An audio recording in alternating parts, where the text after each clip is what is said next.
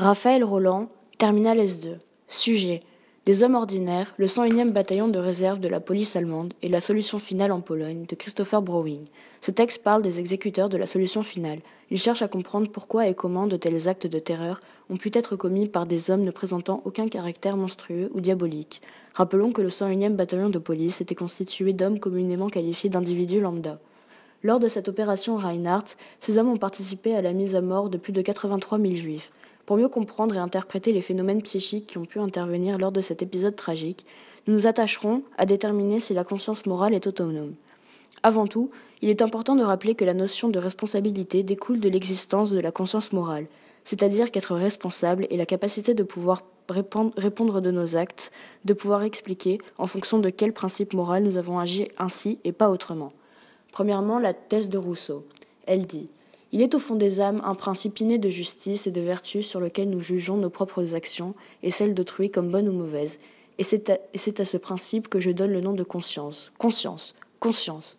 Instinct divin, immortel et céleste voix. Guide assuré d'un être ignorant et borné, mais intelligent et libre. Juge infaillible du bien et du mal, qui rend l'homme semblable à Dieu. C'est toi qui fais l'existence, l'excellence de sa nature et la moralité de ses actions. Sans toi, je ne sens en rien en moi qui m'élève au-dessus des bêtes que le triste privilège de m'égarer d'erreur en erreur, à l'aide d'un entendement sans règle et d'une raison sans principe. Cette thèse, dans un premier temps, nous dit que l'homme est impuissant à tout connaître. Il ne parvient pas toujours à découvrir les principes qui lui permettraient de connaître les choses avec assurance. Nous pourrions donc tenter d'appliquer ce phénomène aux soldats du 101e bataillon en admettant qu'ils aient choisi cette voie plus ou moins au hasard. Or, cette supposition peut être contredite par la deuxième par le deuxième point essentiel de la thèse de Rousseau, qui nous explique que l'homme, de par le guide suprême de ses actions, à savoir sa conscience, est en mesure de savoir de manière infaillible où sont le bien et le mal. De plus, le guide est selon de plus, ce guide est selon lui divin, c'est-à-dire qu'il élève l'homme au-dessus des bêtes. C'est la conscience de la moralité. De cette manière, la moralité est placée au cœur même de la nature humaine. Alors comment des hommes ont-ils pu oublier, en quelque sorte, cette morale qui nous anime tous? Ceci nous amène donc à la thèse de Marx, selon laquelle la conscience morale est un produit de la société. En effet, celle-ci serait conçue comme une structure contraignante qui nous imposerait certains modèles correspondant à notre mode de vie et ou à notre classe sociale. L'homme aurait donc l'illusion de choisir les valeurs qu'il accepte et la morale qu'il conçoit comme correspondant profondément à ce qu'il pense être bien ou mal. En reliant ceci au contexte politique de l'Allemagne, qui, plongée dans un régime totalitaire et lui-même exposé à une propagande omniprésente, ne laissait que très peu de place à la liberté individuelle de chacun. De plus, il affirme que l'existence matérielle, qui consiste en, en, les relations que les hommes ont entre eux dans le processus de production, détermine les valeurs auxquelles ces hommes vont adhérer. Ici, les hommes étaient profondément ordinaires et avaient probablement obéi toute leur vie à une autorité supérieure. Peut-être ont-ils choisi involontairement d'obéir à la supériorité qui leur semblait être la plus juste, de par le poids qu'elle occupait dans cette société. En revanche, ceci ne justifie pas que des hommes aient pu, consciemment ou non, infliger de telles atrocités à une autre population. C'est pourquoi nous en arrivons à la thèse de Nietzsche, qui soutient que la conscience morale est un produit de l'instinct. En effet, il affirme que nous ne sommes en rien assurés d'agir moralement lorsque nous écoutons notre conscience, car dans un premier temps, il estime qu'elle n'est pas forcément bon juge du bien et du mal, et dans un second temps que notre conscience n'est pas autonome, c'est-à-dire qu'elle ne se fixe pas de loi à elle-même. Elle obéirait donc à, nos instincts les plus profonds. Il serait donc probable que les hommes du 101e bataillon aient pu instinctivement penser que la meilleure façon pour eux de se protéger était d'obéir à ses ordres. De cette manière, ils étaient certains de pouvoir rester en vie, et donc d'accomplir ce qu'ils pensaient être le meilleur pour leur personne et pour la société. Qu'est-ce qu'alors que la conscience morale? En reliant ces trois thèses, nous pouvons dire que nous disposons d'un juge interne.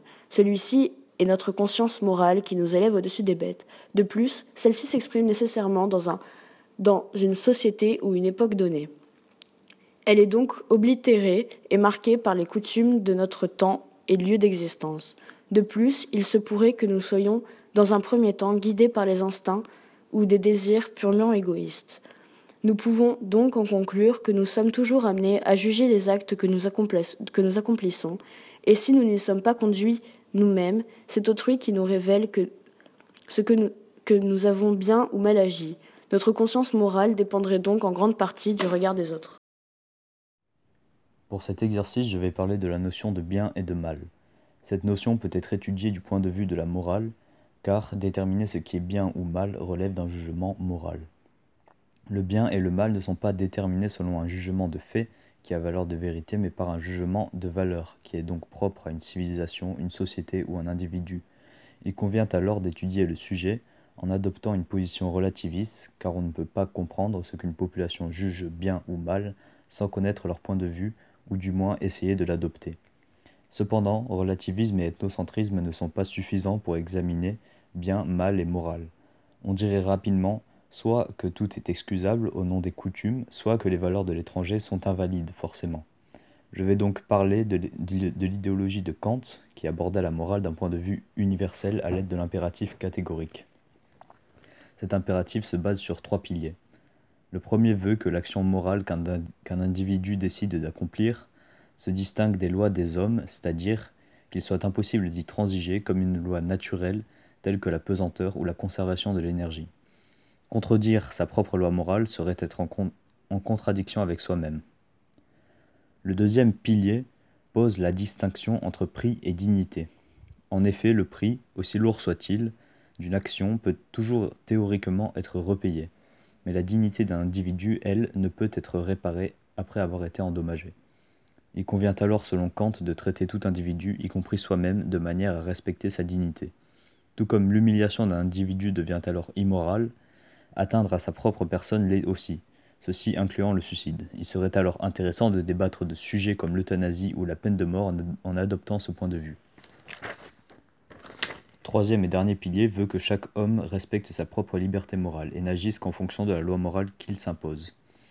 Agir en fonction de contraintes extérieures serait alors abandonner sa liberté. L'idée de Kant est très intéressante, mais elle repose sur une confiance absolue en le reste de l'humanité dont chaque individu devrait alors créer sa propre loi morale afin que l'on puisse fonctionner selon ces trois piliers correctement.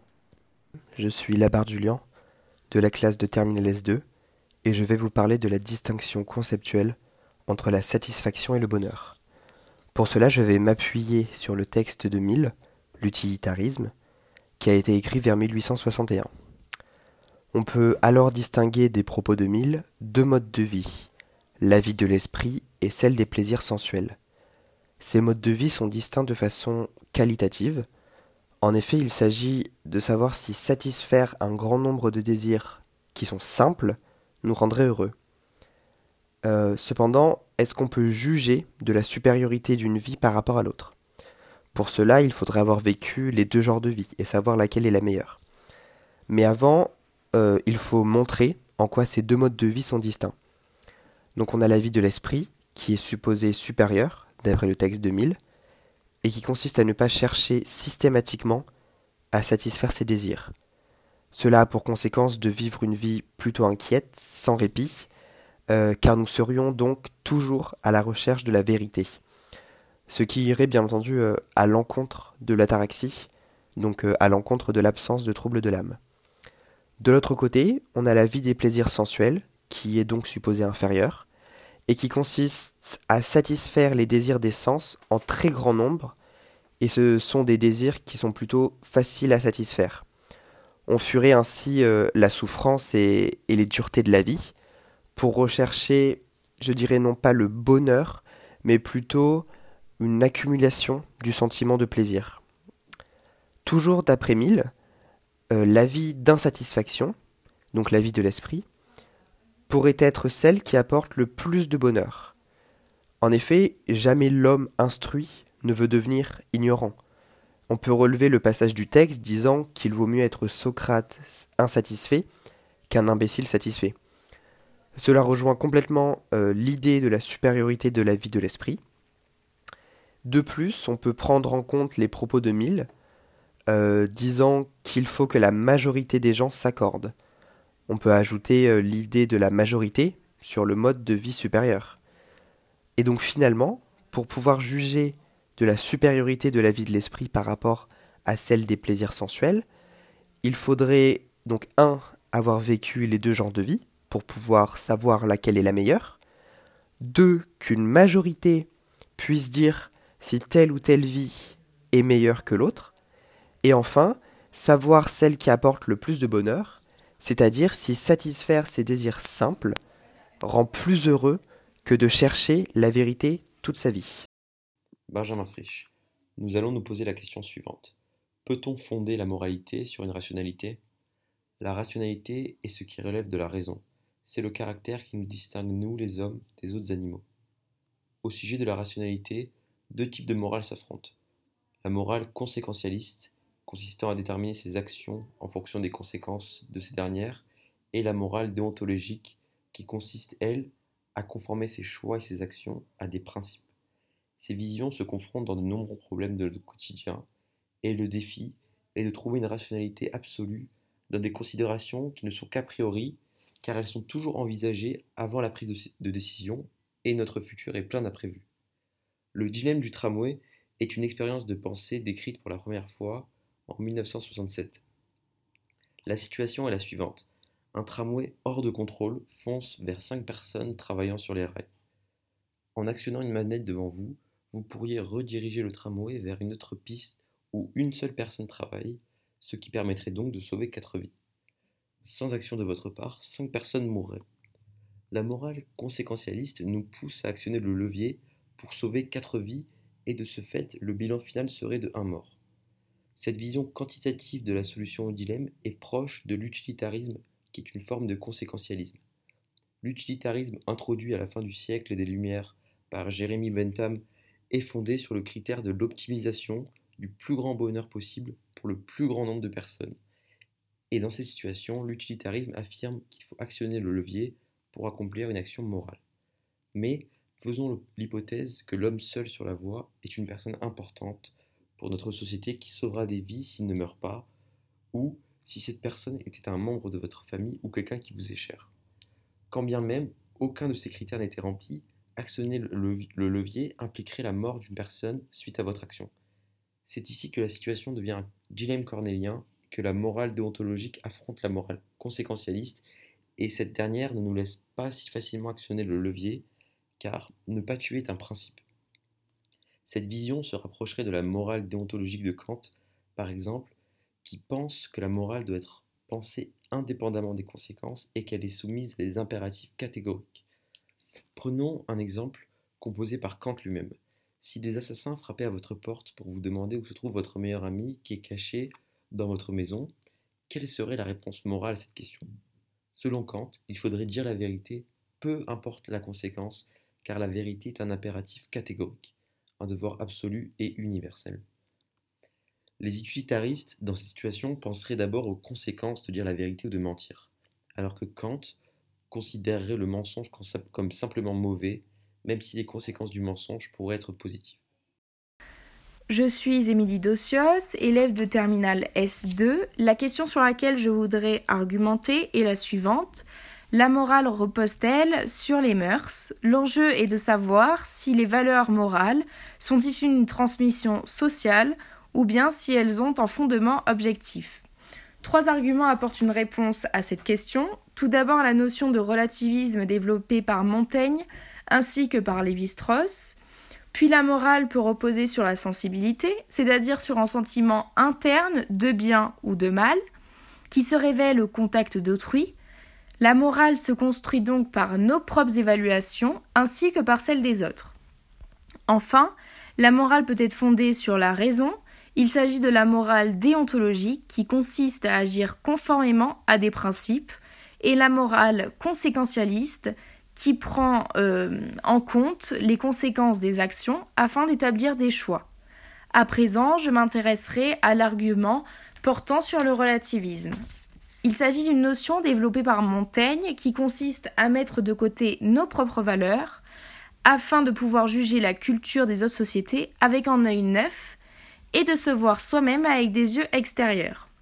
En effet, l'acquisition de la connaissance des autres cultures nous permet de prendre du recul par rapport à nos propres valeurs et de ne pas considérer ces valeurs comme euh, une référence absolue.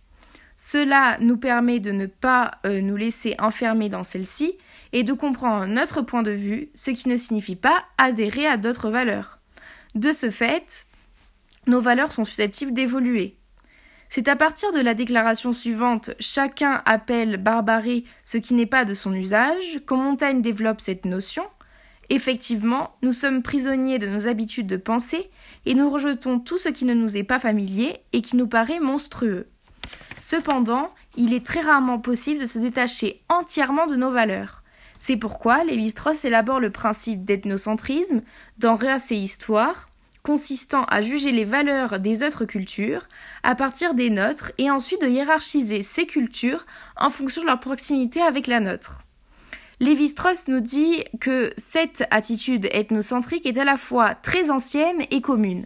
Elle est soutenue par des mécanismes psychologiques rejetant ce qui lui est étranger. Or, l'évolution d'une culture et de ses valeurs tient à son ouverture à d'autres cultures. Kribusky-Jacques, terminal S2.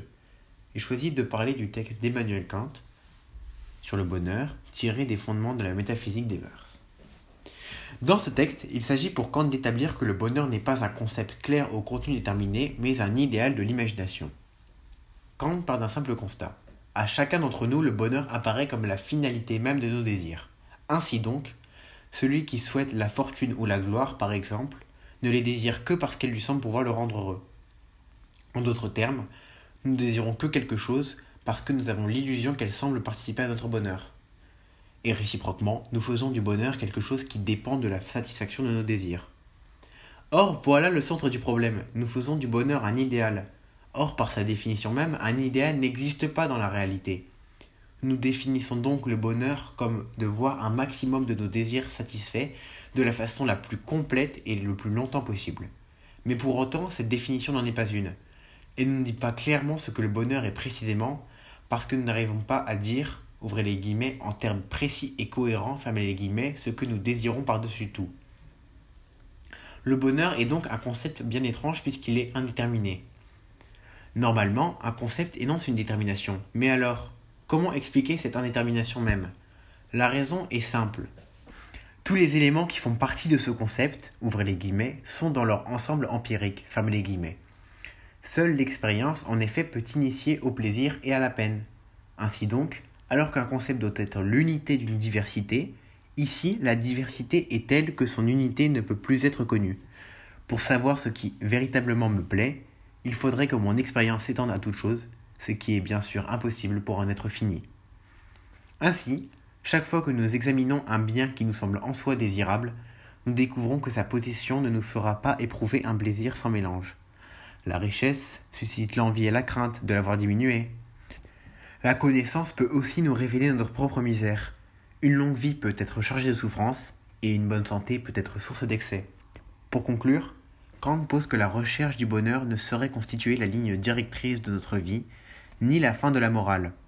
Le bonheur étant donc indéfinissable, on ne saurait énoncer les règles permettant de l'atteindre. Ainsi, ouvrez les guillemets, la morale n'est pas, à proprement parler, la doctrine qui nous enseigne comment nous devons nous rendre heureux, mais comment nous devons nous rendre dignes du bonheur Fermez les guillemets. Châtain, TS2. Alors que nous nous demandions si nous pouvions connaître le bien et le mal, nous nous sommes posé la question du relativisme culturel, c'est-à-dire, pouvons-nous affirmer que nos valeurs dépendent entièrement de la culture dans laquelle nous évoluons? Existe-t-il des valeurs absolues ou universelles chez notre espèce? En effet, nous jugeons le bien et le mal par un jugement de valeur, qui dicte un devoir être, ce que nous devons ou ce que nous ne devons pas faire. Mais ces valeurs et cette conduite que nous souhaitons imposer aux autres n'auraient aucun sens si elles ne s'appliquaient qu'à un seul groupe d'individus dans un espace temporel et spatial bien délimité. La thèse du relativisme culturel affirme donc que nos valeurs ne sont que relatives à notre culture. Montaigne nous livre un fameux exemple lorsqu'il traite de cannibalisme dans ses essais. Loin de faire preuve de cruauté, la consommation de viande humaine serait un honneur fait aux défunts. C'est un exemple dérangeant pour nous, car cela semble totalement contraire à nos valeurs. C'est pour nous un meurtre. Mais il insiste en fait sur la nécessité de comprendre ces actes à travers les yeux des personnes qui les pratiquent. C'est justement cette remise en question de nos valeurs que nous supposons à tort universel, qui est censé nous donner une meilleure compréhension de nos propres valeurs, même s'il ne s'agit pas du tout ici d'adhérer à la pratique. Plus récemment, l'ethnologue Lévi-Strauss a écrit sur le relativisme culturel normatif. On retrouve dans le livre Race et Histoire que l'homme semble toujours avoir pratiqué une forme d'ethnocentrisme, c'est-à-dire qu'une société se compare aux autres, établit un classement. Les sociétés étudiées étant toutes inférieures les unes aux autres, au fur et à mesure que les valeurs observées sont éloignées de la culture qui établit le classement. Un des arguments évidents pour le relativisme est que personne n'a, pour l'instant, trouvé de valeur universelle. Même l'interdit de l'inceste n'est pas condamné universellement, contrairement à ce que pensait Lévi-Strauss au début. Cependant, il semble exister quelque chose de commun à tous les groupes. C'est en fait une peur de l'inconnu et un besoin d'appartenance, expliquant ainsi en partie l'ethnocentrisme. Mais les dangers de l'ethnocentrisme ont été prouvés par l'histoire, car à trop penser que la culture de l'autre est inférieure, on risque de dévier vers le racisme. Mais aujourd'hui, il semble que, avec la mondialisation et les nouveaux moyens de communication, nous sommes peut-être plus ouverts à d'autres cultures et nos valeurs ont évolué avec ces dernières. Cela ouvre aussi la voie à des débats sur la mondialisation et la globalisation, car certaines personnes ont justement peur de perdre certains aspects de leur culture. Et on peut dire que ces enjeux ont tous été présents dans les élections présidentielles de ces dernières années.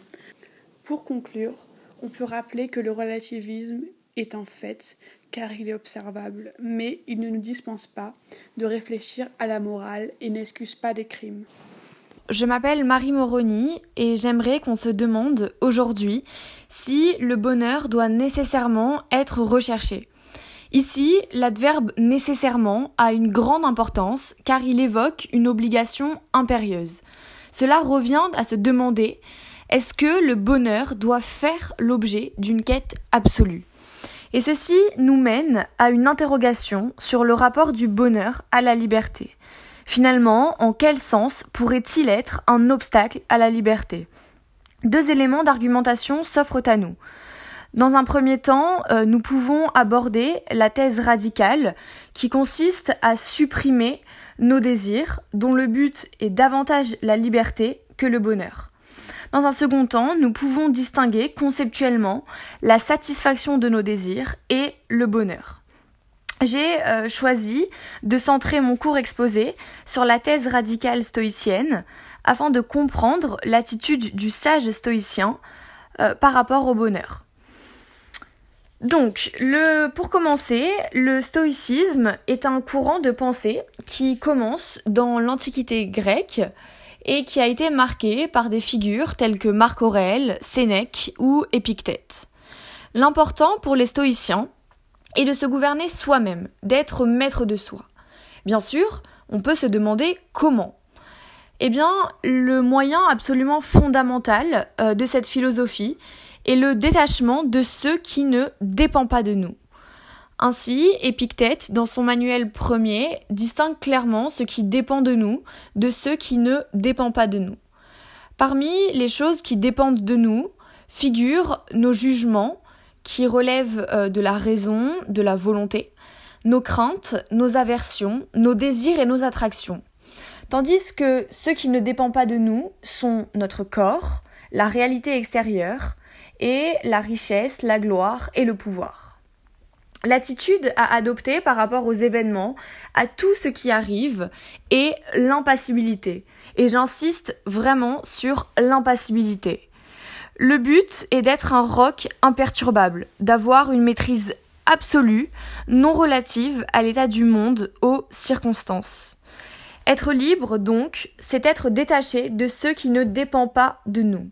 D'ailleurs, le stoïcien considère la liberté comme intérieure, c'est-à-dire euh, il s'agit d'une liberté de la volonté, et il distingue alors conceptuellement la volonté qui suit la raison et le désir que nous subissons. La morale stoïcienne se fonde donc sur l'ascèse, c'est-à-dire le renoncement, afin d'atteindre l'ataraxie, c'est-à-dire l'absence de trouble. En effet, nos affects et nos désirs nous asservissent et en ce sens nous privent de liberté intérieure. Pour conclure, Chez le stoïcien, le bonheur est une conséquence de la libération intérieure et il est perçu comme absence de trouble, c'est-à-dire ataraxie. Le bonheur doit-il nécessairement être recherché? Épicure est un philosophe grec qui a donné son nom à une philosophie qu'il a développée dans la lettre à Ménécée. Les épicuriens sont des atomistes. Ils pensent que le clinamen, c'est-à-dire l'angle avec lequel tombent les atomes qui composent notre univers, est responsable de l'indéterminisme et du hasard.